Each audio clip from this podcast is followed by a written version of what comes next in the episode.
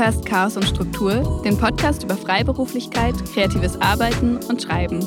Ich bin Tabea Farnbacher. Und ich bin Svenja Gräfen und wir sprechen hier über Homeoffice und Bühne, Bürokratie und Inspiration und über Erfolg und Existenzangst. Hallo, liebe Tabea. Hallo, Svenja. Schön, dich zu hören. Geht's dir gut? Yes, mir geht's gut. Ich äh, habe mich sehr auf die Folge von heute gefreut. Ähm, auch als ich gesehen habe, dass es schon die fünfte ist, die wir aufnehmen. Ja, krass. Das äh, ging mhm. jetzt doch irgendwie erstaunlich schnell. Voll.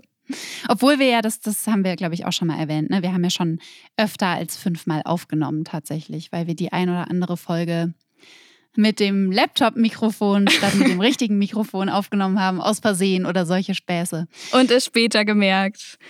Okay, aber die fünfte Folge läuft hoffentlich gut. Ich weiß nicht, ob ich schon mal öffentlich erzählt habe, dass ich ähm, immer in so einer kleinen Bettenburg jetzt sitze, weil wir einen ganz äh, tollen Menschen haben, der das für uns bearbeitet und produziert und der gesagt hat, dass mein Raum immer so halt. Und äh, jetzt sitze ich unter einem Wäscheständer, der mit Bettdecken behängt ist. Und seitdem ist gut. Ich finde das so bewundernswert, weil ich habe das auch einmal versucht, weil ähm, in meinem Arbeitszimmer tatsächlich auch, äh, seit ich mein, mein Sofa, was da drin stand, verkauft habe, äh, halt es total. Und mhm. ich habe das einmal versucht, mir da auch so eine Burg zu bauen und das hat einfach nicht funktioniert. Ich weiß nicht, wie du das machst. Ich schicke dir mal ein paar Fotos davon.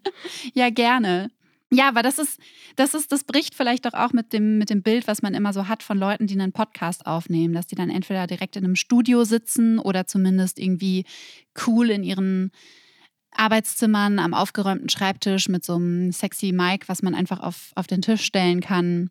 Ich für meinen Teil sitze auch wieder im Schlafzimmer, weil das der Raum mit der besten, ähm, äh, mit dem wenigsten Hall ist in meiner Wohnung. Unser heutiges Thema ähm, ist Auftreten und auf Bühnen stehen, beziehungsweise auf Tour sein und veröffentlichen. Ja, ich würde sagen, wir fangen einfach mal mit dem Erstgenannten an, mit dem mhm. Auf Tour sein. Unsere Aufgaben. Beziehungsweise halt, nein, erstmal besprechen wir die Aufgaben, bevor wir uns, bevor wir uns davor drücken. Äh, ich kann einfach mal anfangen. Meine Aufgabe war ja eine, eine sehr, sehr schöne. Äh, und zwar sollte ich mir oder durfte ich mir aus Büchern, die ich gerne gelesen habe, die äh, hier so bei mir zu Hause rumfliegen, ähm, jeweils den ersten Satz rausschreiben. Erste Sätze sind ja eh so eine, so eine Sache, sehr, sehr wichtig für Bücher. Und äh, genau, dann sollte ich mir davon einen aussuchen und quasi äh, weiterschreiben, beziehungsweise einen eigenen, eine eigene Geschichte, einen eigenen Text äh, aus so einem ersten Satz äh, basteln. Ähm, tatsächlich fand ich den ersten Teil sehr viel besser als den zweiten. Also es hat mir mega viel Spaß gemacht, ähm, weil mir auch aufgefallen ist, dass ich quasi nie wieder in Bücher schaue, die ich schon gelesen habe. Mhm. Ich lese die Bücher und dann stelle ich sie irgendwie ins Regal oder ich behalte sie auch nicht immer. Ich habe auch gar nicht so viele Bücher tatsächlich, verschenke die ganz oft oder. War das finde ich bewundernswert. Meine ja? Bücher werden quasi zu meinen, meinen Babys, die ich nicht gut rausgeben kann und wenn nur an Menschen, denen ich vertraue. Aber ja, ich kenne das mit dem nicht nochmal reinschauen. Ich habe manchmal das Gefühl, so unter Druck zu sein, zu verfolgen, was so rauskommt und ähm, toll ist und gerade gehypt wird. Ja, ja, und irgendwie, also ich habe auch wirklich bis auf ein Buch, und das war äh, äh, Die Mitte der Welt von Andreas Steinhöfel, habe ich noch kein einziges Buch auf dieser Welt zweimal gelesen. Also ich kenne Leute, die irgendwie, die sagen, boah, alle zwei Jahre muss ich irgendwie Patti Smith lesen oder sowas.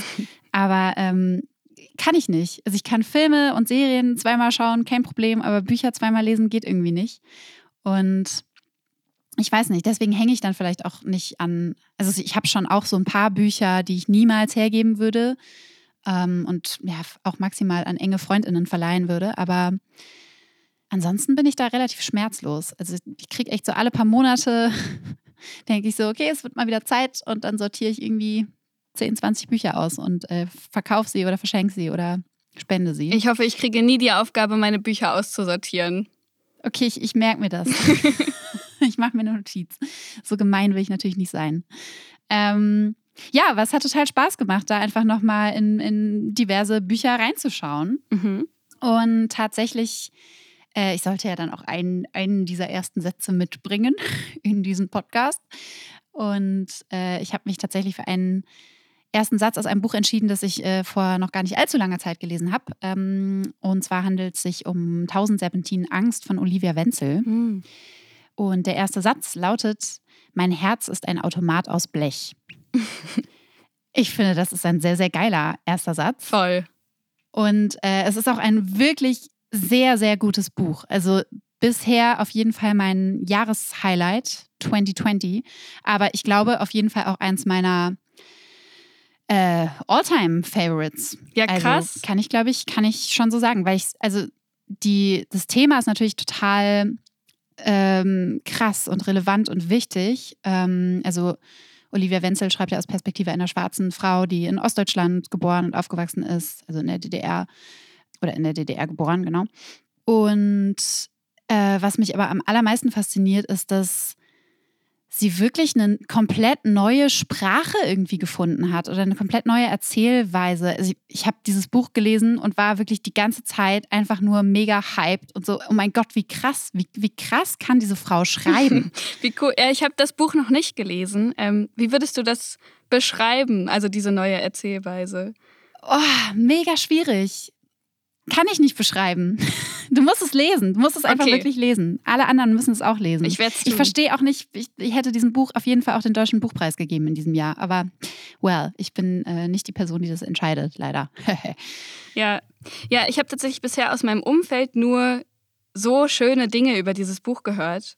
Ähm, ja, also so einige, die wirklich so eine intime Beziehung dann zu den Zeilen entwickelt haben. Das klingt auch ein bisschen seltsam, aber auch schön. Ja, wie hast du denn äh, dieses, diesen Anfang dann weitergeschrieben? Wie hat das funktioniert? Das ähm, hat tatsächlich nicht so gut funktioniert, beziehungsweise ich weiß auch nicht, ich hatte auch keinerlei Erwartungen, ähm, sondern habe das dann wirklich so ein bisschen als, ach, ich mache jetzt hier mal äh, just for fun diese kleine Übung, die, äh, die du mir gegeben hast. Und ich habe dann eher so ich habe nicht wirklich, also es ist ja jetzt auch nicht, äh, äh, es macht ja was auf, aber nicht so was, was einen so festlegt auf, auf tatsächlich so eine Geschichte. Ne? Es ist jetzt nicht, es war einmal ein junges Mädchen oder sowas.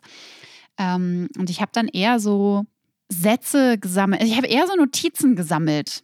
Ich habe diesen Satz in meine Notiz-App geschrieben und äh, daraufhin noch weitere Sätze.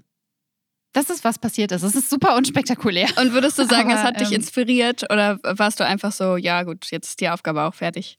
Es hat mich schon inspiriert, aber ich tue mich irgendwie immer so ein bisschen schwer damit, wenn, wenn der Anfang der Inspiration Ah, wobei, das kann man natürlich so, so pauschal auch nicht sagen, weil ganz oft kommt ja der Anfang von einer Inspiration von jemand anderem, von einer anderen Künstlerin oder ähm, von aus einer anderen Kunstsparte vielleicht auch. Mhm. Aber ich tue mich schwer damit, wenn ich das dann auch wirklich so aufschreibe und sage, okay, das ist jetzt auch mein Anfang. Und wenn ich nicht einfach diesen Anfang irgendwo lese oder diesen Satz ja. äh, und daraufhin dann denke, oh wow, das inspiriert mich zu folgendem. Weißt du, was ich meine? Total. Ich kann es total nachvollziehen. Und tatsächlich ähm, lasse ich mich auch lieber zum Beispiel von Liedern oder Filmen oder so inspirieren, weil ich und das ist weird, aber ich habe dann mehr das Gefühl, das kommt jetzt aus mir selbst raus, weil ich mache etwas zu Literatur, das keine Literatur war. Mhm. Und so hätte ich wahrscheinlich eher das Gefühl, ich habe jetzt einfach was geklaut. Ja. Und klar inspiriert mich das, aber weil es eine, eine Person geschrieben hat, die das auch wollte. Ja, ich, ich glaube generell kann ich auch für das, für das Buch sagen, dass viel mehr als das mich inspiriert, dass ich jetzt den ersten Satz eben auch selber nochmal aufgeschrieben habe, so, äh, dass mich eben viel mehr das Buch in in Gänze äh, oder eben die Art, wie es geschrieben ist, in Gänze ähm, inspiriert dazu, einfach noch viel, viel mehr zu experimentieren mit Sprache und Erzählperspektiven und Erzählweisen und so. Schön. Was war nochmal deine Aufgabe? Ich habe es völlig vergessen, was ich. Nichts tun. Oh ja, stimmt. Geil. Wie war das? Ähm, es hat mir ganz gut gefallen. Ich habe festgestellt, dass ich das, glaube ich, in meinem Alltag öfter mal einfach so mache, weil ich so, weiß ich nicht, ich halte öfter inne und hänge dann so meinen Gedanken nach und merke das gar nicht selbst. Und deshalb war mir das nicht so fremd. Ich hatte keine weltbewegenden Erkenntnisse, aber ich habe es an verschiedenen Tageszeiten gemacht. Und einmal morgens, direkt nachdem der Wecker geklingelt hat. Und das hat mich natürlich davon abgehalten, auf mein Handy zu schauen. Und das war richtig schön. Ja. Und es klingt, ich finde das so, weil es steht in jedem scheiß Ratgeber, dass man nicht seinen Tag mit seinem Handy beginnen soll und so. Aber ich, also ich mache es wirklich jeden Morgen eigentlich. Ähm, und es war voll gut. Ich habe diese fünf Minuten da gelegen und war mir darüber bewusst, dass ich gerade nichts tue. Und dann bin ich einfach duschen gegangen, weil ich war schon so im, im Nichtstu-Modus. Und äh, das war schön. Aber war das, war das dann auch nicht so ein, okay, ich halte jetzt irgendwie noch so lange durch und dann kann ich wieder aufs Handy schauen oder irgendwas machen? Oder also hast du es wirklich genießen können? Das finde ich beeindruckend. Ja, ich glaube, das habe ich oft, wenn ich mich für Sachen schon entschieden habe. Ah. Also ich tue mich dann schwer damit zu sagen, ich mache jetzt fünf Minuten nichts, aber wenn ich das entschieden habe, dann ist es so. Geil. Voll das gute Feature. Das ist, mir fällt gerade auf, dass es so eine Technik, vielleicht führt das zu weit weg, aber es ist so eine Technik in der Paartherapie auch, ähm, dass sich Personen darauf einigen, sich für einen bestimmten Zeitraum keine Gedanken zum Beispiel über das ähm, Verlassen des Partners oder der Partnerin machen. Mhm. Und so die Beziehung zur Entspannung kommt. Also so diese Vereinbarung, etwas nicht zu tun mit sich selbst, damit jemand anderem, funktioniert psychisch ganz gut. Ach krass, das habe ich auch mal gehört. Ich weiß gar nicht mehr wo. Ähm, oder gelesen, dass wenn man ähm, nicht arbeiten kann oder nicht schreiben kann oder so, weil man sich zu viele Gedanken um irgendwas anderes macht, Mhm. dass man diese Gedanken dann quasi auf später vertröstet. Dass man sagt so, ey, sorry, ich, ich weiß, ich könnte jetzt hier irgendwie drei Stunden Hardcore ins Grübeln geraten, aber ich muss jetzt arbeiten oder ich muss Mhm. jetzt einfach irgendwas anderes machen. Aber ich verspreche, dass ich irgendwie später einen Spaziergang mache oder mir eine Stunde Zeit nehme und wirklich nur über dieses Problem nachdenke oder grüble. Äh, aber nicht jetzt. Es ist ein bisschen wie mit Gedanken ähm, umzugehen, als wäre es eine gute Freundin. Ja. Und zu sagen, hey, sorry, ich habe gerade einen Termin, aber natürlich machen wir das später. Ja, ja, genau. Lieb. Ha. Klingt, klingt wahrscheinlich auch leichter, als es dann tatsächlich ist. Ja, voll.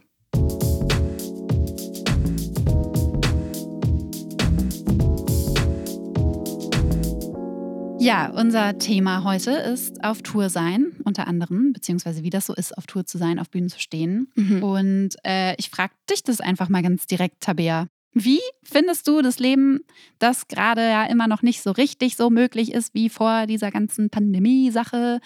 Wie ähm, empfindest du das Leben auf Tour? Boah, tatsächlich gehört die Pandemie total zu meinem Nachdenken darüber dazu, weil ich einfach merke, wie wenig ich das vermisse. Und ich finde es zugleich ein bisschen schade und bin natürlich aber auch total dankbar dafür, dass ich das erkenne. Also ganz gemischt. Ich glaube, das Wichtigste am Auf Tour sein ist für mich dieses ständige Hoch und Runter. Also an, an Gefühlen, an Adrenalinkicks, ähm, das anstrengend ist, aber natürlich auch aufregend. Und auf der anderen Seite warten. Also Menschen, die nicht auf Tour sind, fragen mich ganz oft, wie es ist, auf Tour zu sein und erwarten dann so, dass es so voll spannend ist. Und eigentlich, weiß ich nicht, warte ich darauf, dass ich losfahren kann. Da bin ich im Zug und warte, dass ich ankomme. Dann gehe ich noch ins Hotel und warte, dass ich losgehe. Dann warte ich auf meinen Auftritt, dann ist es vorbei. Dann wartet man, bis die Show Ende, zu Ende ist. Und Ja, Ähm, oh Mann, ja. ja, es ist einfach, also ähm, es passiert ja gar nicht so viel. Vor allem, wenn man jetzt bei einem Slam mitmacht und irgendwie drei Stunden Zug gefahren ist, um fünf Minuten auf der Bühne zu stehen. Ähm, ja, es, also, also der Modus, so völlige Entspannung und ein bisschen Langeweile und dann aber diese kurzen Peaks, ähm, Mhm. die sehr aufregend sind und, und spannend. Und ja, wenn mich mittlerweile also Leute fragen, wie es ist, auf Tour zu sein, dann sage ich das kurz. Aber ich sage auch immer, ich würde lieber gefragt werden, wie es ist, nach Hause zu kommen. weil ich das ähm, schwierig finde tatsächlich. Nach so einem Wochenende ohne oder sogar sieben Tage, kommt ja darauf an, wie lange man unterwegs ist, ohne richtige Tagesstruktur. Man steht auf, wann man will, man ist an andere gebunden, man ist die ganze Zeit aufgeregt, man isst wahrscheinlich schlechtes Essen und trinkt Alkohol und kommt so müde nach Hause. Und da habe ich oft so eine ähm, Leere tatsächlich dann und muss erstmal wieder zurückfinden in ähm, so einen Alltag, der dann meistens auch von Aufgaben oder Deadlines geprägt ist, weil die eben auch noch anstehen und man die auf Tour nicht so gut abarbeiten kann. Mhm. Ich äh, fühle das alles sehr. Wie war auf Tour sein für dich vor Corona? Also so richtig auf Tour, so auf Slam-Tour war ich ja wirklich schon einige Jahre nicht mehr. Und als ich das, also ich glaube so mein Peak, als ich wirklich, äh, keine Ahnung, bis zu 18 Auftritte im Monat teilweise hatte, völlig absurd, wenn ich da jetzt so drüber nachdenke, das war so 2012. Ähm, 2012, 2013 vielleicht dann auch noch, aber da habe ich dann schon angefangen zu studieren, da wurde es weniger. Äh, und da fand ich das erstmal total geil. Und ich glaube, es hat, oder total ähm, auch nicht, nicht wirklich anstrengend am Anfang, Mhm. was äh, wahrscheinlich auch damit zu tun hat, dass ich einfach sehr viel jünger war und eh irgendwie Bock hatte, äh, unterwegs zu sein und was zu erleben. Und ähm, meistens ist man ja dann auch mit anderen PoetInnen gemeinsam auf Tour, also gerade bei so Touren, die eben mehr als äh, zwei Tage dauern. Mhm. Äh, und das fand ich immer total schön, für eine Zeit dann so, ja, wie eine, wie eine Band quasi gemeinsam unterwegs zu sein. Und dann hat man sich vielleicht äh, eine Stadt mal angeschaut oder wurde irgendwie von Leuten, die in dieser Stadt äh, eben veranstaltet haben, äh, wurde, wurde rumgeführt, äh, ist was essen gegangen. Also ich fand das eigentlich total schön. Mhm. Aber es war dann, also dieser Zauber war dann relativ schnell vorbei. Also auch so dieses, oh geil, ich, ich fahre wieder nach Berlin und kann da irgendwie meine Freundinnen treffen oder ich fahre wieder äh, in die Stadt, in der ich es total gerne mag. Das äh, wurde dann sehr schnell abgelöst von so einem, oh okay, krass, heute schon wieder fünf Stunden Zug fahren und oh, eigentlich muss ich ja das machen. Und genau, dann eben auch mit, mit Beginn des Studiums kamen halt noch mehr Verpflichtungen dazu. Und was du auch schon gesagt hast, so ich bin halt nie zu irgendwas gekommen. Ich habe mir das immer so schön vorgestellt, dass ich dann im Zug an neuen Texten arbeite oder an sonst irgendwas Mhm. äh, oder im Hotelzimmer oder keine Ahnung, im, im schönen Café in irgendeiner anderen Stadt. Aber nein, so, weil es halt einfach auch, selbst wenn man dann so lange schläft, wie man möchte, ist es halt irgendwie so ein krass, es ist krass ermüdend einfach. Allein dieses, ja, dieses ständige Warten, dieses ständige Unterwegssein. Ja, also irgendwann habe ich dann auch einfach gemerkt, krass, ich schreibe überhaupt gar nicht mehr Mhm. ähm, und musste mich dann wirklich bewusst rausnehmen und bewusst auch Sachen irgendwie absagen beziehungsweise nicht annehmen. Und ja, dann habe ich aber auch wirklich nicht mehr so richtig lange Touren gemacht. Also dann waren es mehr so vielleicht mal zwei Auftritte hintereinander. Ja. Ähm, und später dann, genau, bei Lesungen habe ich eigentlich auch immer darauf geachtet, dass ich nicht mehr als zwei Lesungen hintereinander habe. Gerade weil die ja auch nochmal noch mal anstrengender sind als so ein fünf Minuten Slam-Auftritt. Mhm. Ja, also anfängliche Euphorie und dann fand ich es einfach hauptsächlich anstrengend. Ja. Und ich fand das am Anfang auch, das ist ja auch so schwierig, sich das vorzustellen, weil das so spannend klingt und so toll und ähm, dieses Hobby dann auszuüben und das so oft machen zu können. Und deshalb war ich manchmal so ein bisschen enttäuscht, wenn ich Leute getroffen habe im Backstage, die das hauptberuflich gemacht haben Ja. und die waren so nüchtern oder zynisch über ihren Auftritt oder ähm, haben gesagt, ja, ach, das Touren ist auch gar nicht spannend. Und ähm, dann dachte ich so, boah, was, ihr könnt irgendwie das, was ich am allerliebsten mache, die ganze Zeit machen und ähm, wieso seid ihr so? Und ja, dann habe ich selbst angefangen zu tun und irgendwann auch gemerkt, boah, man, also was ich so als belastend empfunden habe, war auch teilweise, dass man so mh, menschenmüde wird. Also wenn man jeden Tag neue Leute im Backstage kennenlernt und das würdigen will und Mhm. ähm, so mit sich mit lokalen PoetInnen dann noch unterhält, dass irgendwann so eine Erschöpfung auch eintritt, ähm, neue Leute kennenzulernen und Gespräche zu führen. Ja, voll. Ich bin, ich bin tatsächlich auch eh nicht so gut im, im Smalltalk und äh, im gleich lockerflockig mit neuen Leuten plaudern. Und hatte da auch voll oft das Gefühl, dass erstens ich permanent in so einer Anspannung war, dann in so einem Backstage oder auch nach der, nach der Show oder so. Ähm, dass ich danach dann auch gemerkt habe, so, boah, krass, ich bin einfach, ich bin völlig erledigt. Nicht nur vom Auftrittsadrenalin, sondern einfach davon, die ganze Zeit so unter Strom zu stehen und irgendwie zu versuchen, so richtig anwesend zu sein, auf alles zu reagieren, weil ja auch die Menschen, die sich da in diesen Backstages äh, tummeln, irgendwie alle super schlagfertig sind und witzig und hier kommt ein Spruch und da Mhm. kommt ein Spruch und da kommt ein Spruch und du musst irgendwie so die ganze Zeit äh, stehst du unter Strom. Und auf der anderen Seite, äh, das könnte ich jetzt auch nicht mehr, beziehungsweise mache ich einfach nicht mehr. Ich habe ja vor fast einem Jahr aufgehört zu trinken, Mhm. also Alkohol zu trinken. Und ich habe einfach, also im Nachhinein betrachtet, richtig furchtbar. Ich habe einfach ganz, ganz oft diese Anspannung und dieses, diese ganzen Gefühle wirklich mir weggetrunken. ja. So, was ja auch total einfach ist. Ne? Du kommst zu einer Veranstaltung, machst den Kühlschrank auf und äh, so, selbst wenn kein Wasser da ist, selbst wenn nichts zu essen da ist, Bier ist immer da. Voll. Oder irgendein alkoholisches Getränk. So, und dann, keine Ahnung, war das irgendwie so, ja, gehörte das so dazu und hat mir dann auch irgendwie den Abend oder die Abende erleichtert, dass ich dann einfach äh, getrunken habe. Ja. Ja. krass. Ich glaube, da ist in den letzten Jahren auch ein bisschen mehr Sensibilität in die Szene gekommen. Zumindest Voll. äh, nehme ich wahr, dass es jetzt öfter Wasser gibt oder dass es, dass sich darüber ausgetauscht wird, dass man bitte Leute nicht überredet zu trinken. Also Ja. eigentlich so die der Common Sense der Zwischenmenschlichkeit, aber der wird halt verhandelt und ähm, ja, also ich trinke ja eigentlich nie und bin auch abends nicht lang dabei und habe das selten als Problem empfunden. Aber ich habe dann, also was du wahrscheinlich mit dem Alkohol versucht hast zu regulieren, da musste ich richtig dran feilen, so über die Jahre Sachen zu finden, die mir helfen, dann runterzukommen. Wie, mhm. also dass ich so die Regel habe, alles, was ich spazieren kann, spaziere ich. Und dann laufe ich halt nachts zum Hotel zurück oder so und das hilft mir. Ja. Ähm, ja, aber dieses, dieses, diese gemischten Gefühle nicht richtig loswerden zu können, das ist für mich auch ein voll wichtiger Punkt. Ja. Beim Auftreten und auf Tour sein. Ja, weil voll oft ist es dann halt auch so, dass du, keine Ahnung, du gehst dann nach Hause, hast vielleicht zum, oder ins Hotel, äh, hast dann vielleicht zumindest ein Zimmer für dich, aber am nächsten Tag geht es dann beim Frühstücksbuffet schon wieder weiter. So. Mhm. Das, das klingt alles so absurd, ne? So, ach, wir kriegen irgendwie Hotels bezahlt und Frühstücksbuffet und hast du nicht gesehen? Da dachte ich tatsächlich auch am Anfang immer so, wow, wie krass, weil ich das so gar nicht kannte, weil ich nie in Hotels übernachtet habe. So. Ja. Ähm, und fand das total aufregend. Und irgendwann habe ich dann auch gecheckt, okay, so Frühstücksbuffet in Hotels ist halt auch meistens einfach überhaupt gar nicht mal so geil. Ja, voll. Ich bin auch vegan. Ja. Also manchmal komme ich so in den Frühstückssaal und es sieht so mega fancy und geil aus und am Ende esse ich doch ein Brötchen mit Margarine und einer Gurke. Yum. Also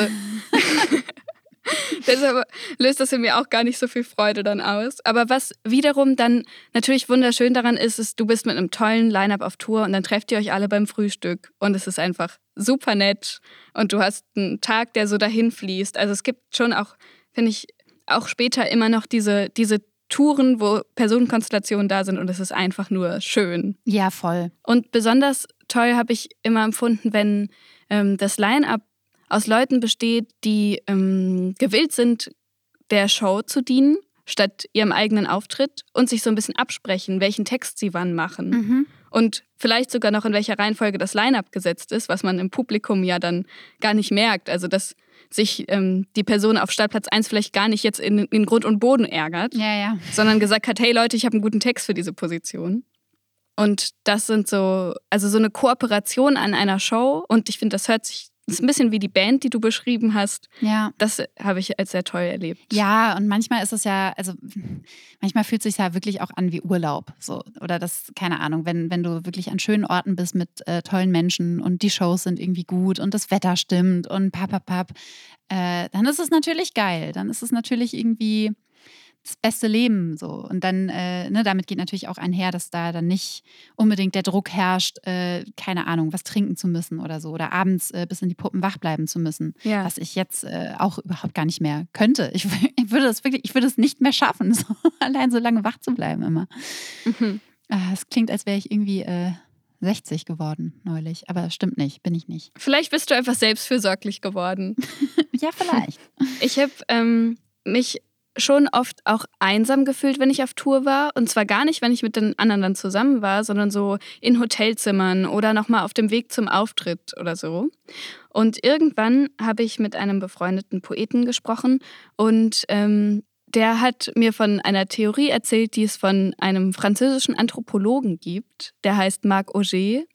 Und ähm, der hat so das Konzept der Nichtorte das erste Mal beschrieben. Mhm. Und das sind, ähm, kurz Wikipedia-Definition, monofunktional genutzte Flächen im urbanen Raum, wie Einkaufszentren, äh, Bahnhöfe, aber auch Hotels und Flughäfen.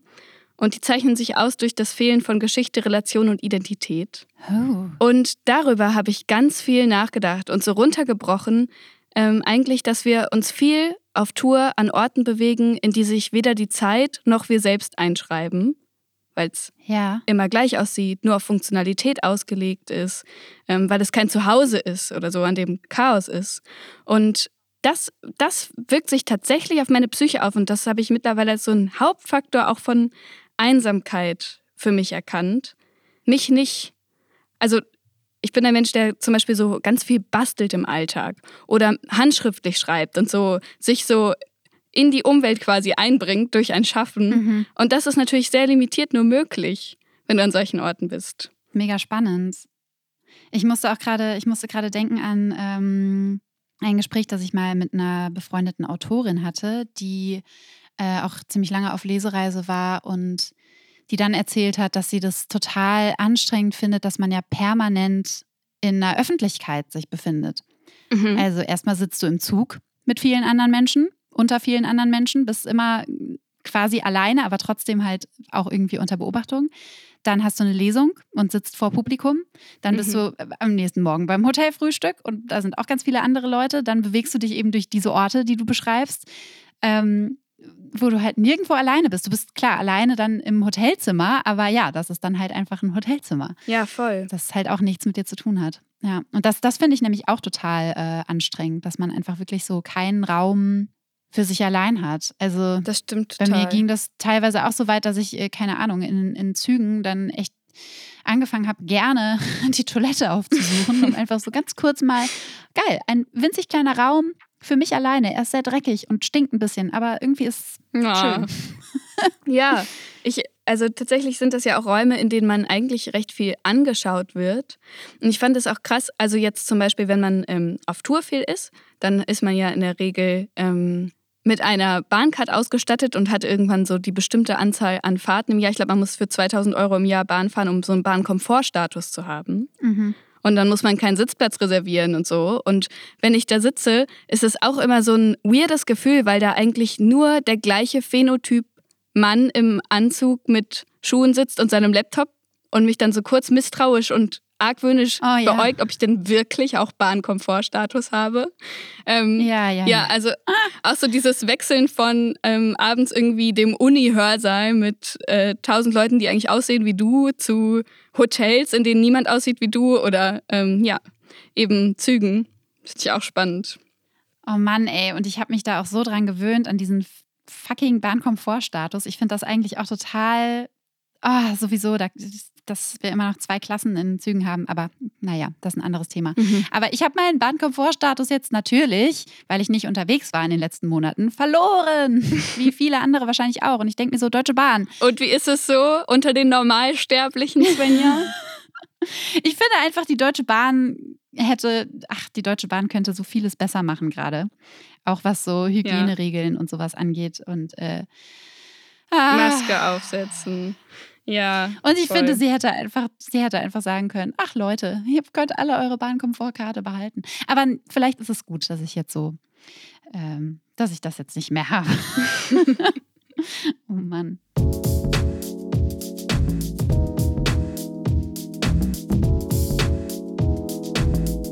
Einsamkeit, dazu wollte ich auch noch was sagen, äh, weil ich das so an diesen Orten, die du beschrieben hast, eigentlich nicht so richtig empfinde. Also da stört mich dann tatsächlich eher so dieses, oh, ich brauche irgendwie mal Raum für mich und will allein sein. Äh, aber ich habe so einen krassen Unterschied dann doch gemerkt zu Touren mit anderen SlammerInnen zusammen oder ähm, zumindest Menschen, die man vielleicht auch schon kennt, zu treffen bei Auftritten und mhm. allein unterwegs sein, eben auf Lesereise.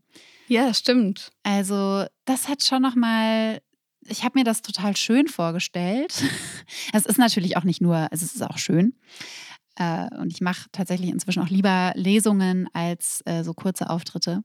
Aber es ist schon eine andere Hausnummer. Also nicht nur, weil man halt die ganze Zeit auf sich allein gestellt ist, also auch die Show komplett allein stemmen muss. Das war auch was, an das ich mich krass gewöhnen musste.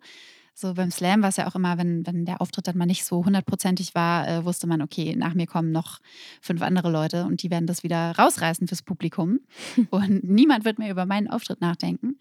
Aber bei so einer Lesung, wenn du halt 45 Minuten ungefähr irgendwie diese Show bestreiten musst, alleine, das ist schon, das ist heftig. Also, ja. Das hat eine Weile gedauert. Hattest du dabei eine Moderation oder eher nicht? Nicht immer.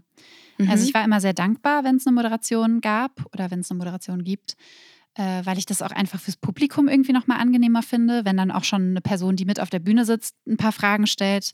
Äh, es ist dann auch meistens so, dass es, äh, dass dann eher Fragen aus dem Publikum auch noch kommen. Oft habe ich es aber auch komplett alleine gemacht und äh, musste mich dann quasi so selber moderieren, selber schon irgendwie so ein paar Fragen vorwegnehmen. So, es war immer irgendwie auf jeden Fall anstrengend. So, ich habe auch ganz viele Lesungen, an die kann ich mich kaum erinnern.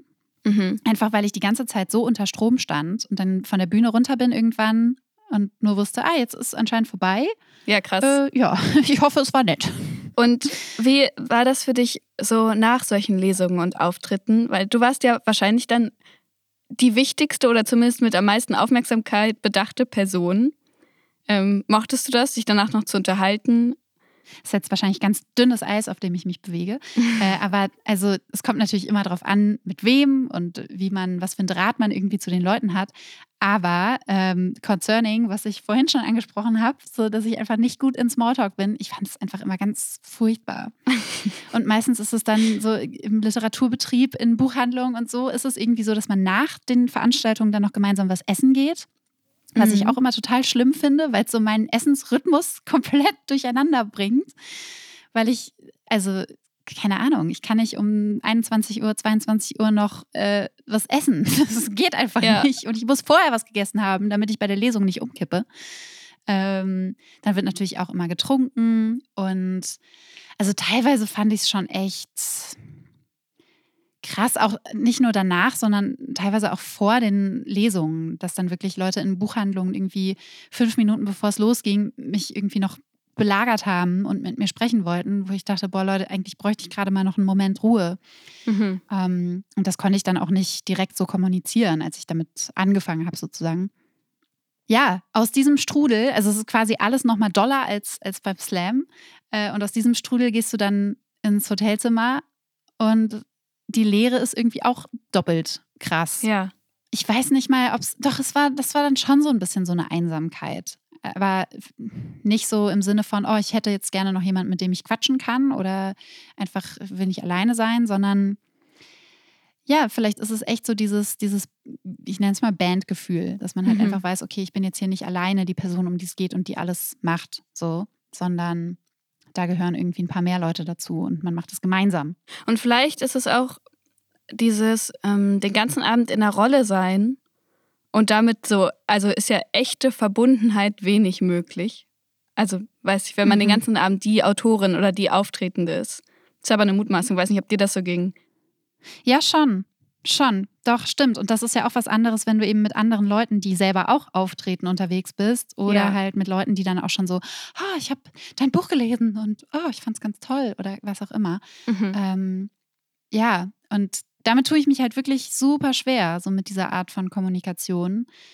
Also es ist krass anstrengend für mich. Ich, ich bewundere wirklich Leute, die gut Smalltalken können. Total. Und ich habe aber auch manchmal das Gefühl, dass nach ähm, Auftritten oder Lesungen, also ich gehe einfach gerne als Publikum zu den Lesungen, ähm, so erwartet wird, dass das eine mega interessante Person da vorne ist. Ja. Und dass man mit der jetzt auch ein schillerndes Gespräch führen kann. Weil die ja ganz aus sich selbst heraus einfach eine krasse Künstlerin ist. Und das kann man ja auch sein, aber man kann ja trotzdem socially awkward sein oder. Oder ähm, vielleicht auch ja. einfach müde nach einer Lesung. So. Ja. Also ich hatte das echt auch schon nach Lesungen, dass ich wirklich am nächsten Tag dachte so, äh, krass, ich kann gar nicht mehr reden, weil halt vor und nach der Lesung so viel geredet wurde und dann halt noch 45 Minuten irgendwie Lesung. Ah, naja. Wenn wir schon bei dem Thema Buch sind und Lesereise, dann können wir ja auch zum äh, nächsten Themenblock übergehen, nämlich zum Veröffentlichen. Und da haben wir sehr ähm, unterschiedliche Erfahrungslagen, weil du veröffentlicht hast und ich nicht. Und deshalb habe ich einfach Fragen an dich vorbereitet, die ich dir gerne stellen würde, als ah, Frau, die auch mal ein Buch schreiben möchte. ähm, und habe aber auch so ein bisschen zu Frauen im Literaturbetrieb und so recherchiert und ähm, habe dann einen Begriff gefunden, den ich ähm, einmal mit reinbringen konnte, weil ich den so frech finde. Und zwar. ich bin so gespannt. Ja, und zwar gab es eine deutliche Zunahme an weiblichen und vor allem auch sehr guten und erfolgreichen Autorinnen im ähm, deutschen Buchmarkt vor der Jahrtausendwende. Und in diesem Zeitraum hat sich der Begriff Fräulein Wunder mm. etabliert. Als Ausdruck dafür, wie viele aufstrebende junge AutorInnen es jetzt gibt, die, oh Wunder, auch schreiben können. Ja, die ganzen Fräuleins. Ja. die eigentlich ja noch die Welt gar nicht kennen, aber so wunderbar sind. Naja, aber da du da irgendwie zugehörst zu jung und erfolgreich und buchschaffend, ähm, ja, finde ich das sehr spannend. Und die erste Frage ist, wie lange hast du eigentlich an diesem Buch geschrieben? An meinem ersten Roman? Mhm. Ähm, boah, finde ich immer ganz schwierig zu beantworten, weil ich da schon über einen Zeitraum von insgesamt drei, na, dreieinhalb Jahren immer wieder dran gearbeitet habe, aber halt mit größeren Unterbrechungen. Mhm. Also ich weiß zum Beispiel noch, ich hatte äh, loses Material, was dann, glaube ich, komplett rausgeflogen ist am Ende. Und dann gab es so eine Phase, da hatte ich gerade Semesterferien und habe irgendwie wirklich vier Wochen fast nichts anderes gemacht, als an diesem Buch zu arbeiten. Und dann aber auch einfach wieder so monatelang nicht. Keine Ahnung, lass es insgesamt vielleicht ein halbes Jahr, aber eben über den Zeitraum von dreieinhalb Jahren gewesen sein. Ja, Würde ich krass. So grob schätzen. Genau. Und beim, beim zweiten Buch kann ich es viel besser äh, äh, sagen. Bei Freiraum, da habe ich insgesamt tatsächlich ein Jahr dran gearbeitet. Mhm. Und ausschließlich? Oder hast du währenddessen noch andere Sachen geschrieben? Boah, lass mal überlegen. Ich habe schon auch andere Sachen geschrieben, aber eher, also kein, kein anderes Romanprojekt oder so. Ich habe, glaube ich, an Erzählungen geschrieben, schon hin und wieder mal oder an Artikeln, äh, Auftragstexte auch. Mhm. Aber das war schon so der Fokus in, in dem Jahr, das Buch. Ich finde das ähm, krass, sich so lange mit einem Schreibprojekt zu beschäftigen. Das habe ich noch nie gemacht. Ähm, wie, also bist du jemand, der so zwischendurch plötzlich alles in Frage stellt und denkt, das wird nie was und dann wieder voll die Hochphase hast oder so? Oder war das ein konstantes, ja, ich schreibe jetzt ein Buch? Oh, das wäre geil, glaube ich. Wenn das so ein konstantes. Ah, nee, also voll das, was du zuerst gesagt hast. Ähm, Mhm. Ich glaube, das ist aber auch ein, ein Stück weit leider normal. Beziehungsweise fände ich es fast schon beängstigend, wenn es nicht so wäre. Also beim ersten Buch war es, beim ersten Buch hat es, glaube ich, also beim, bei Das Rauschen an unseren Köpfen hat es, glaube ich, sogar so angefangen, dass ich mega begeistert war von mir selbst und diesem Buch. Und deswegen auch am Anfang so total naiv, äh, keine Ahnung, ein paar Kapitel an irgendwelche Verlage rausgeschickt habe und dann dachte, hä, warum melden die sich denn gar nicht? Die, sie müssten sich doch längst gemeldet haben und sagen, klar, veröffentlichen wir das. War geil, das Ähm, Selbstbewusstsein finde ich toll. Das war, das war irgendwie echt, ja, das war, nennt Selbstbewusstsein oder Naivität. Ich weiß nicht, was besser passt. Ähm, aber dann auch später im Prozess, auch als ich schon einen Verlag hatte, ähm, gab es natürlich immer wieder die Phase, in der ich dachte, okay, es ist alles einfach nur Schund. So, was denke ich mir eigentlich? Was ist das für ein absoluter Crap? Und was ist eigentlich mit mir los? Und ich sollte jetzt ganz dringend mir mal einen richtigen Beruf suchen. Ähm, und bei Freiraum hatte ich das auch ganz extrem. Mhm. Also da glaube ich wirklich noch mal extremer, weil ich da aber leider auch nicht so. Also eigentlich habe ich beide Bücher alleine geschrieben. Ich meine, ne, das macht man auch logischerweise eigentlich immer, es sei denn, man hat einen Co-Autor oder eine Co-Autorin. Aber ähm, bei Freiraum hatte ich ja schon den Verlag und eigentlich arbeitet man dann ja auch eng mit äh, einem Lektor oder einer Lektorin zusammen. Und das ist bei mir leider weggefallen. Ich hatte dann irgendwie auch insgesamt drei Wechsel und äh, am Ende war das dann eine Person, die das Buch noch überhaupt gar nicht oder die Geschichte noch gar nicht kannte. Mhm. Also ich war so sehr auf mich alleine gestellt, äh, gleichzeitig aber mit dem Wissen, dass es halt veröffentlicht wird und dass ich auch eine Deadline oder eine Abgabe, äh, einen Abgabetermin habe. ja. Und das war total, puh, das war richtig krass. Also ich hatte den Moment auch noch, ich glaube, drei Wochen bevor ich dann das Manuskript abgeschickt habe, dass ich wirklich mit einigen Leuten telefoniert habe und gesagt habe, ähm, heulend gesagt habe, okay, sorry, aber also ich muss das jetzt hier abbrechen, weil ich schaff's nicht. Das wird einfach nicht, äh, das ist einfach scheiße. Ich habe nachgeguckt, es ist scheiße. Ach, scheiße, ja. Diese, Ja. furchtbar, solche Selbstzweifel. Aber würdest du sagen, die haben sich an irgendeinem Punkt auch weiter vorangebracht, weil die konstruktiv waren und du quasi Schwächen äh, festgestellt hast oder waren die eigentlich nur unnötig für deinen Schreibprozess? Vollkommen unnötig, ganz ehrlich. also ich meine, ne, das ist ja noch mal eine andere Sache. Ich kann ja, oder ich habe auch so dann über Kapitel, äh, ich habe dann auch Feedback von, von FreundInnen bekommen und so, die es gelesen hatten. Und ich habe dann so auch nochmal über Kapitel geguckt und gesehen, ah, okay, da muss ich nochmal was ändern und das passt irgendwie, da ist ein Logikfehler, was weiß ich. Das ist ja was komplett anderes. Aber Mhm. dieses absolut selbstzerstörerische, boah, ich, ich kann nicht schreiben und es ist alles scheiße und ich bin scheiße und so, das ist so überhaupt gar nicht produktiv auf überhaupt gar keiner Ebene. Ja. Ähm, das ist einfach. Ja, ich weiß nicht. Und dann, dann sage ich das halt, ne, habe ich ja gerade auch gesagt, ich glaube, das gehört einfach dazu. Das ist ja irgendwie auch so ein bisschen das, so ein Klischeebild, was man so im Kopf hat. Aber ich weiß nicht, ob das tatsächlich dazugehören muss oder ob das auch nur daran liegt, dass, dass man halt, weiß nicht, auch im Literaturbetrieb natürlich so, einem, so einer krassen Konkurrenz oder so einem Konkurrenzdenken viel mehr und Wettbewerb ausgesetzt ist und Mhm. äh, weil man eben ja, wie, wie bei Lesungen, ne, dass man eben so krass als die Autorin dann da ist, dass man, dass man eben so sehr über das Schreiben und über die Autoren, Autorinnenschaft definiert wird, dass man sich selbst dann auch so krass mit dem Schreiben identifiziert, dass ich zumindest dann halt wirklich denke, wenn ich nicht gut schreibe und wenn ich das jetzt gerade nicht gut finde, was ich geschrieben habe, dann bin ich einfach auch als Mensch grundsätzlich bin ich nicht gut. Ah, ja. Und das ist nicht, das ist nicht gut. Ich kenne das sehr gut, ähm, wenn auch nur im Kleinen und nicht bei so einem großen Projekt. Aber gibt es so eine Strategie für dich, da rauszukommen? Oder zumindest ein bisschen? Ich glaube, es hat sich jetzt, seit ich Freiraum geschrieben habe, ein bisschen was verändert, weil ich mich einfach mit verschiedensten Dingen auseinandergesetzt habe, mit mir selbst einfach sehr viel auseinandergesetzt habe und mit äh, Zweifeln, beziehungsweise so ein bisschen nachgeforscht habe, äh, wo das eigentlich alles herrührt oder warum ich mich da, also ich habe mich da wirklich so krass reinfallen lassen auch immer. Und ich glaube, es ist inzwischen, es ist nicht komplett weg, aber ich glaube, ich kann mich viel besser davon distanzieren. Also sobald ich wieder solche Gedanken bekomme oder, oder mir einzureden versuche, dass jetzt alles wirklich Crap ist, was ich geschrieben habe, äh, kann ich mich schneller oder ich erkenne es schneller und kann mich dann schneller rausziehen und weiß dann, okay, ja, es kann auch sein, dass ich jetzt mal einfach einen Tag habe, der nicht so gut ist und an dem ich wirklich nicht mag, was ich mache, aber es ist okay und es geht vorbei. Und morgen kommt ein anderer Tag und irgendwann werde ich es auch wieder gut finden, weil ich weiß, diese Phasen kommen halt auch immer wieder.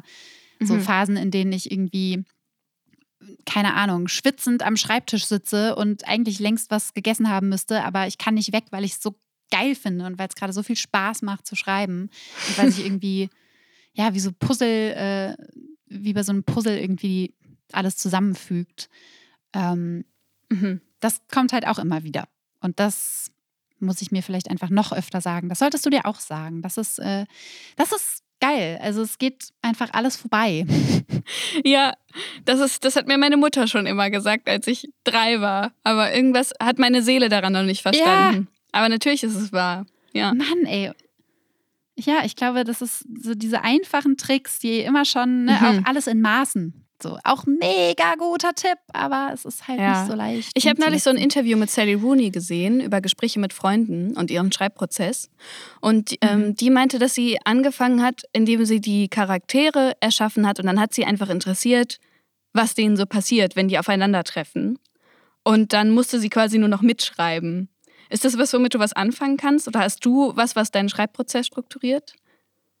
Also, ich frage mich, wie sie das macht, ob sie wirklich, weil den Tipp habe ich mal bekommen, äh, zuallererst so Steckbriefe tatsächlich zu schreiben für die Charaktere oder Figuren. Und das ist was, womit ich überhaupt gar nichts anfangen kann. Ja. Also bei mir ist es eher so, dass ich mich an die Charaktere, an die Figuren äh, heranschreibe. Also da ist dann vielleicht am Anfang nur eine Figur oder vielleicht zwei und noch gar nicht mhm. so konkret äh, das Setting oder, oder das Problem oder was auch immer, aber ich bin dann eben irgendwie inspiriert durch was auch immer, ein anderes Buch, ein Film, Musik, äh, eine bestimmte Stimmung oder so, bei der ich denke, oh, das will ich irgendwie festhalten. Und daraus entwickelt sich dann eigentlich das meiste. Also ich habe bei, bei meinem zweiten Buch oder bei meinem zweiten Roman versucht, vorher mehr zu plotten. Also wirklich mir auch so zu überlegen, okay, was muss wann passieren. Aber da habe ich auch festgestellt, das ist für mich, glaube ich, nicht die beste Art zu arbeiten. Okay. Also auch wenn die andere Art, also einfach loszuschreiben und zu schauen, wo es hinführt, ein bisschen komplizierter sein kann mitunter, weil man irgendwann selber nicht mehr durchblickt, äh, ist das, glaube ich, für mich doch besser. Du hast ja das erste Buch ohne Vertragszusage geschrieben, ne? Ja. Ja, und dann hast du, warst du fertig irgendwann und hast angefangen, das veröffentlichen zu wollen. War das so? Genau, also wie gesagt, habe ich einfach dann selbst auf eigene Faust Verlage angeschrieben und äh, gesagt, hier, ich habe ein Buch geschrieben, äh, das könnt ihr doch jetzt mal veröffentlichen oder nicht. Ihr seid doch Verlage, ihr macht doch sowas den ganzen Tag. Ja. Und dann hast du, hast du irgendeine Antwort bekommen? Ähm, ich glaube, ich habe schon ein paar Absagen bekommen. Also manchmal habe ich auch gar keine, gar keine Reaktion bekommen, ähm, aber ein paar Absagen waren schon dabei. Mhm. Und dann habe ich irgendwann mal eine Person kennengelernt, die bei einem ganz kleinen Verlag gearbeitet hat. Und da war ich dann auch schon so, oh mein Gott, okay, ich bin so kurz davor. Wow, wow, wow, wow, wow. Und das hat dann aber auch nicht geklappt. Ah. Und ja, das waren erstmal äh, sehr, sehr viele Enttäuschungen, bis ich dann äh, bei einer Literaturagentur untergekommen bin, glücklicherweise. Und wie? das ist, ja, das ist dann tatsächlich auch ein Tipp, den ich schon so oft gegeben habe, wenn Leute mich gefragt haben, äh, wie mache ich das mit dem Veröffentlichen? Ähm, oder so ein Tipp, der einfach allgemein dann immer rausgehauen wird, such dir eine Literaturagentur. Mhm. Aber das Wie ist halt ganz oft genauso problematisch. Also manche Literaturagenturen schreiben auch auf ihrer Homepage irgendwie keine Einsendung oder sowas, wie das bei einigen Verlagen ja auch üblich ist. Mhm. Ähm, deswegen ist auch eine Literaturagentur zu finden gar nicht mal so easy peasy. Ich hatte das Glück, dass ein, ein Freund von mir tatsächlich angefangen hat zu arbeiten in einer Literaturagentur und selber mhm. vorher noch gar nicht so richtig wusste, was das eigentlich ist. und dann hat er aber ziemlich schnell äh, auch ziemlich etwas gemacht, was ich schon als Karriere bezeichnen würde. Ähm, und der hat mich da dann tatsächlich reingebracht. Krass. Also okay. Also es war wirklich Glück und äh, oh, Vitamin B, wie man so furchtbar sagt. Ja. Mm. Inzwischen habe ich aber tatsächlich auch die Literatur, äh, die Literatur gewechselt. Ich habe die Literatur gewechselt, die Agentur gewechselt. Ich bin jetzt bei einer anderen Agentin und ähm, damit auch sehr glücklich. Aber für den Anfang war das wirklich, also das war halt richtig, richtig gut. Das ging auch innerhalb von wenigen Wochen tatsächlich von ich bin jetzt bei einer Agentur und ah, ich habe einen Buchvertrag. Krass. Wow, okay, okay. krass. Wie war das? Also, ich habe ein bisschen ähm, recherchiert zu den Gehältern von Schriftstellerinnen. Ähm, und erstmal habe ich mir angeschaut, was die KSK so sagt, also die Künstlersozialkasse. Und das Jahresdurchschnittseinkommen für Autoren liegt bei 9.500 Euro, bei Autorinnen 4.600. What the fuck? Also einfach durchschnittlich 5000 Euro weniger. So. Ähm, was ich schockierend fand. Und dann habe ich ein bisschen weiter gelesen und ähm, gefunden, dass Karin Graf zum Beispiel, also die Leiterin von der Agentur Graf und Graf, sagt, dass Verlage für die Manuskripte von Schriftstellerinnen weniger Geld anbieten als für die von männlichen Kollegen. Hm. Ähm, Svenja, kannst du, kannst du von Buchverträgen leben? Ähm, nein. Also, ich meine, grundsätzlich kann man immer von, von Buchverträgen leben, solange bis halt das Geld ausgegeben ist. Ja. Und je nachdem, wie viel man dann an Vorschuss bekommt, äh, passiert das halt innerhalb von vier Wochen oder keine Ahnung, vielleicht einem Jahr oder so. Ich war aber sowieso nie in der Situation, dass ich eben nur darauf angewiesen gewesen wäre, sozusagen, weil ich ja nebenbei auch noch ganz viele andere Sachen mache. Ja. Und so ergänzt sich das ganz gut. Aber ich meine grundsätzlich, also ja, wen wundert? So, warum sollte das im Literaturbetrieb anders sein als im Rest der Gesellschaft? So, natürlich gibt es einen Gender Pay Gap, aber ich glaube, der ist halt wirklich, also gerade was die Kaskada sagt, halt einfach nochmal viel extremer. Ich dachte halt nicht, dass er bei 50 Prozent liegt. Ich hatte so die Hoffnung, es sind die üblichen 17. Ja. Aber ja. Das ist wirklich heftig. Ja. Das ist wirklich richtig heftig. Aber ja, also ich kann darüber jetzt natürlich nicht sprechen in diesem Podcast, aber ich kenne durchaus auch Fälle oder habe so Vergleiche, wo Bücher auch im selben Programm irgendwie erschienen sind und was da eben die Autorin bekommen hat im Vergleich zu dem Autor. Es ist also, ja, es ist wirklich bitter. Und ich weiß nicht, wie das bei, bei Lesungen zum Beispiel ist. Aber ich schätze mal, dass da auch unterschieden wird. Natürlich auch irgendwie, okay, was, was für eine Popularität hat irgendwie der, die Autorin, ähm, wie viele Leute kommen. Äh, aber ja, weil einfach ja viel mehr Männer vermutlich auch Bücher veröffentlichen, die dann eben viel besser laufen, einfach weil sie auch besser beworben werden. Ja, ich habe mir dazu die, ähm, es gab eine Auszählung der Frühjahrsvorschauen 2020 von ähm, mhm. den größten Verlagen. Und das Verhältnis von Autoren zu Autoren, die angekündigt werden, ist 60-40 im Durchschnitt. Aber zum Beispiel hat jetzt Surkamp 36 Prozent Frauen, Diogenes 25 Prozent Frauen, Fischer 27 Prozent Frauen, Hansa 22 Prozent. Oh. In den Frühjahrsvorschauen. Und das ist natürlich schon der Anfang von: Hallo, hier kommt ein Buch. Ähm, bitte kauft euch das. Ja. Und dann, ähm, ja, verselbstständigt sich sowas auch wieder wahrscheinlich durch. Ach man, jetzt wo ich schon bei, bei den äh, Fakten und Zahlen bin, kann ich noch mehr sagen, was mich wütend gemacht hat. Und zwar, dass, wenn dann die ähm, Bücher veröffentlicht sind, dass die Kritiken so unterschiedlich ausfallen. Also Kritiken werden im Verhältnis von 4 zu 3 von Männern verfasst. Ja. Männer besprechen, vor allem Männer. Also drei Viertel aller von Männern besprochenen Werke sind von Autoren verfasst. Und die männlichen Besprechungen sind länger. Das heißt, sie nehmen auch noch mehr Raum ein im Feuilleton. Mhm. Während, ne, wenn eine Frau schon mal in die Position kommt, ähm, zu besprechen, dann bespricht sie ausgewogener Autorinnen und Autoren. Also es würde wirklich helfen, Frauen ins Feuilleton zu ballern und sonst auch in die Literaturkritiken. Gott, ja, und vor allen Dingen dann halt auch nicht einfach nur, keine Ahnung, weiße Cis-Frauen, sondern schwarze, queere Frauen. Yes. Keine Ahnung. Voll. Also dazu gab es zum Beispiel nicht mal Daten. Ja, das was ich auch, ne? Also, da, ja. wird ja, da wird ja auch schon immer gesagt, wenn dann irgendwie mal, äh, keine Ahnung, 45 Prozent Frauenanteil irgendwo dabei ist, bei irgendeiner Shortlist oder Longlist oder was auch immer, dann sind schon alle so, oh yeah, wir sind so divers, voll krass, richtig viele Frauen. Aber keine Ahnung, queere Perspektiven fehlen dann halt trotzdem komplett. Oder Voll. Perspektiven auf Color oder schwarze Perspektiven oder keine Ahnung, Perspektiven von Menschen, die mit Behinderung leben. So, es ist halt, also, oh, gerade in der Literatur, wo ja auch oft so getan wird, irgendwie, oh, wir haben die ganze Welt verstanden und sind irgendwie voll woke und so, mangelt es echt an allem so richtig krass. Mhm. Ja, das ist, das äh, verstehe ich sehr gut, dass dich diese Zahlen wütend machen. Das tun sie zu Recht, oh Mann. Mhm. Was, was würdest du sagen, welche Rolle spielen beim Veröffentlichen so Schreibwettbewerbe, Reichweite, Bühnenerfahrung, irgendwelche dieser, dieser Zugangswege zum Literaturbetrieb? Äh, also ich ging immer davon aus, dass Bühnenerfahrung ein totaler Pluspunkt ist. Mhm. Ich dachte immer, hey, ich, ich kann das ja, ich kann äh, richtig geile Lesungen machen. Und äh, das stimmt auch. Also natürlich bringt mir meine Bühnenerfahrung was für Lesungen. Also ich weiß, wie ich, keine Ahnung, ich kann mit einem Mikrofon umgehen, so und kann auch äh, äh, gut lesen. Aber äh, das bringt dir erstmal nicht so viel, außer dass die Leute, die dann eben zu deiner Lesung kommen, vielleicht einen schönen Abend haben. Mhm. Mm, und Preise, Stipendien, also Wettbewerbe und sowas, das ist halt, also das bringt natürlich unglaublich viel.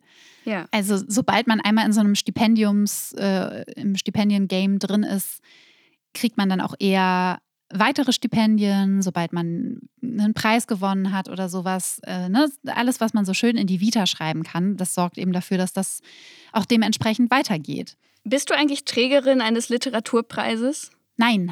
Ich bin sehr doll äh, keine Trägerin eines Literaturpreises. Geil, das heißt, du bist der coole Underdog, der trotzdem zwei Bücher veröffentlicht hat mit so jungen Jahren.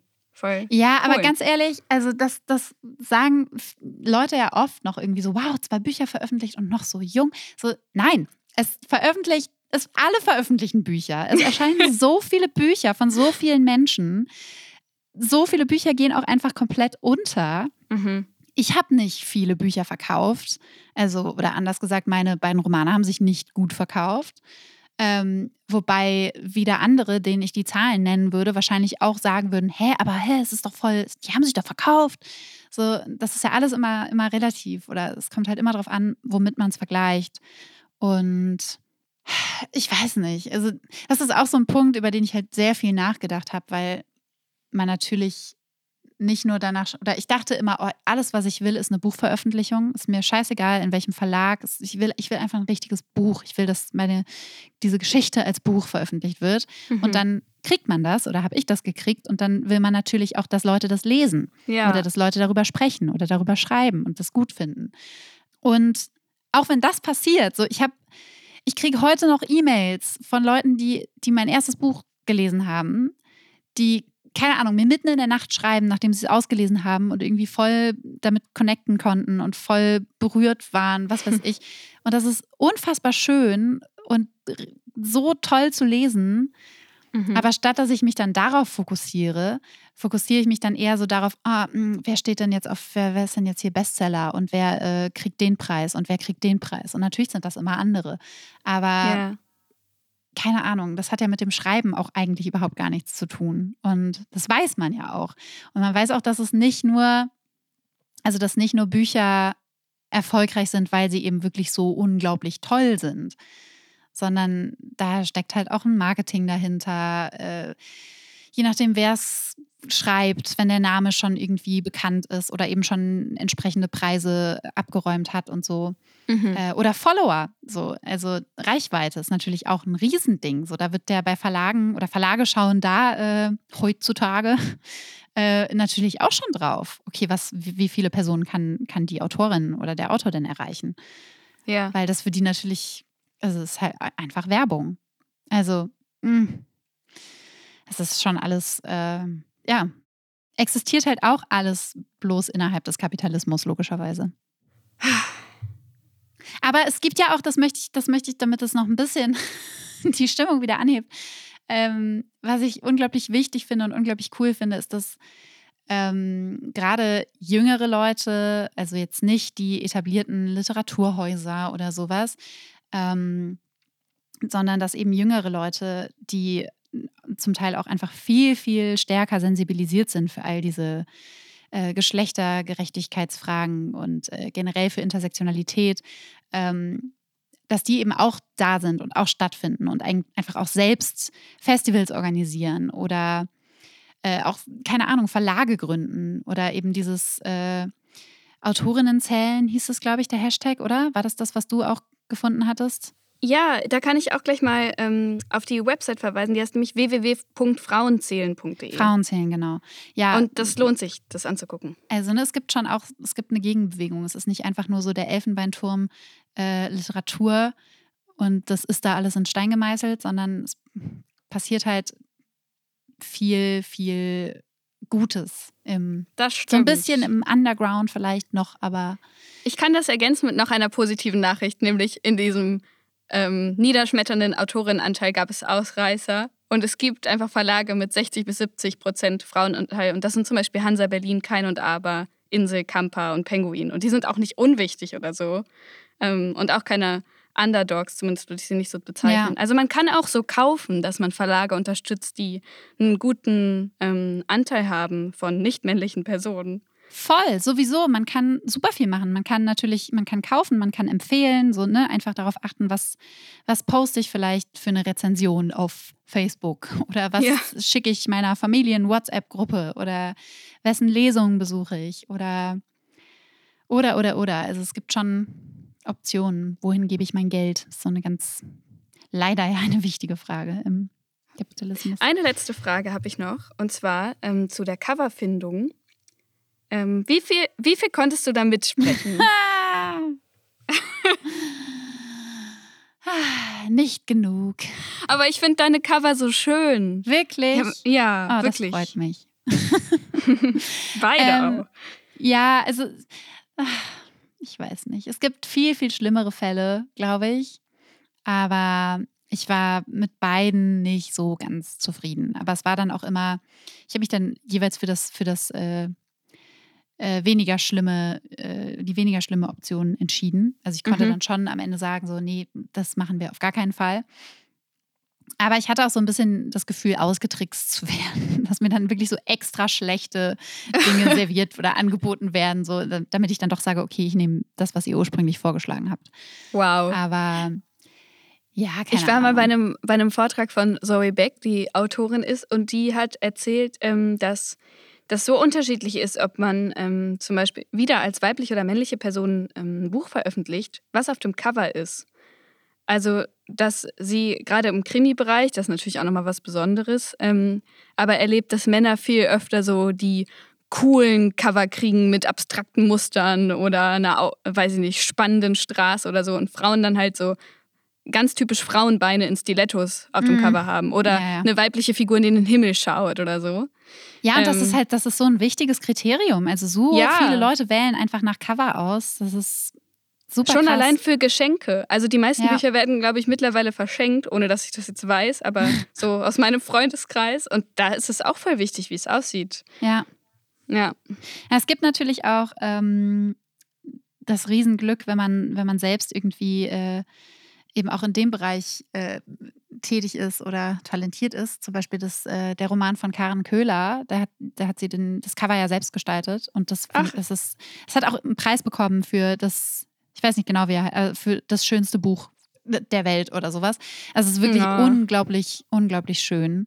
Oder äh, Ronja Othmann, äh, ihr Roman, Die Sommer, bei Hansa erschienen. Äh, da konnte sie, glaube ich, auch einfach ein Foto, was sie selbst gemacht hat, verwenden. Geil. Also, das ist super cool, wenn Verlage darauf eingehen, weil AutorInnen ja auch oft wissen, was. Was das Herz ist von dem, was sie Genau. geschrieben haben. Ja, Genau. total.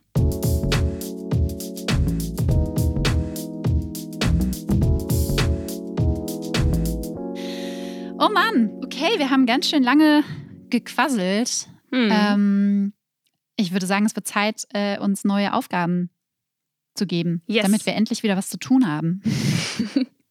Soll ich loslegen oder möchtest du? ja, mach. Okay.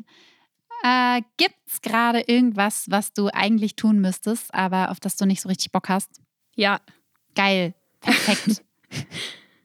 Pass auf, ich hatte, ich hatte schon mal eine ähnliche Aufgabe von dir. Mhm.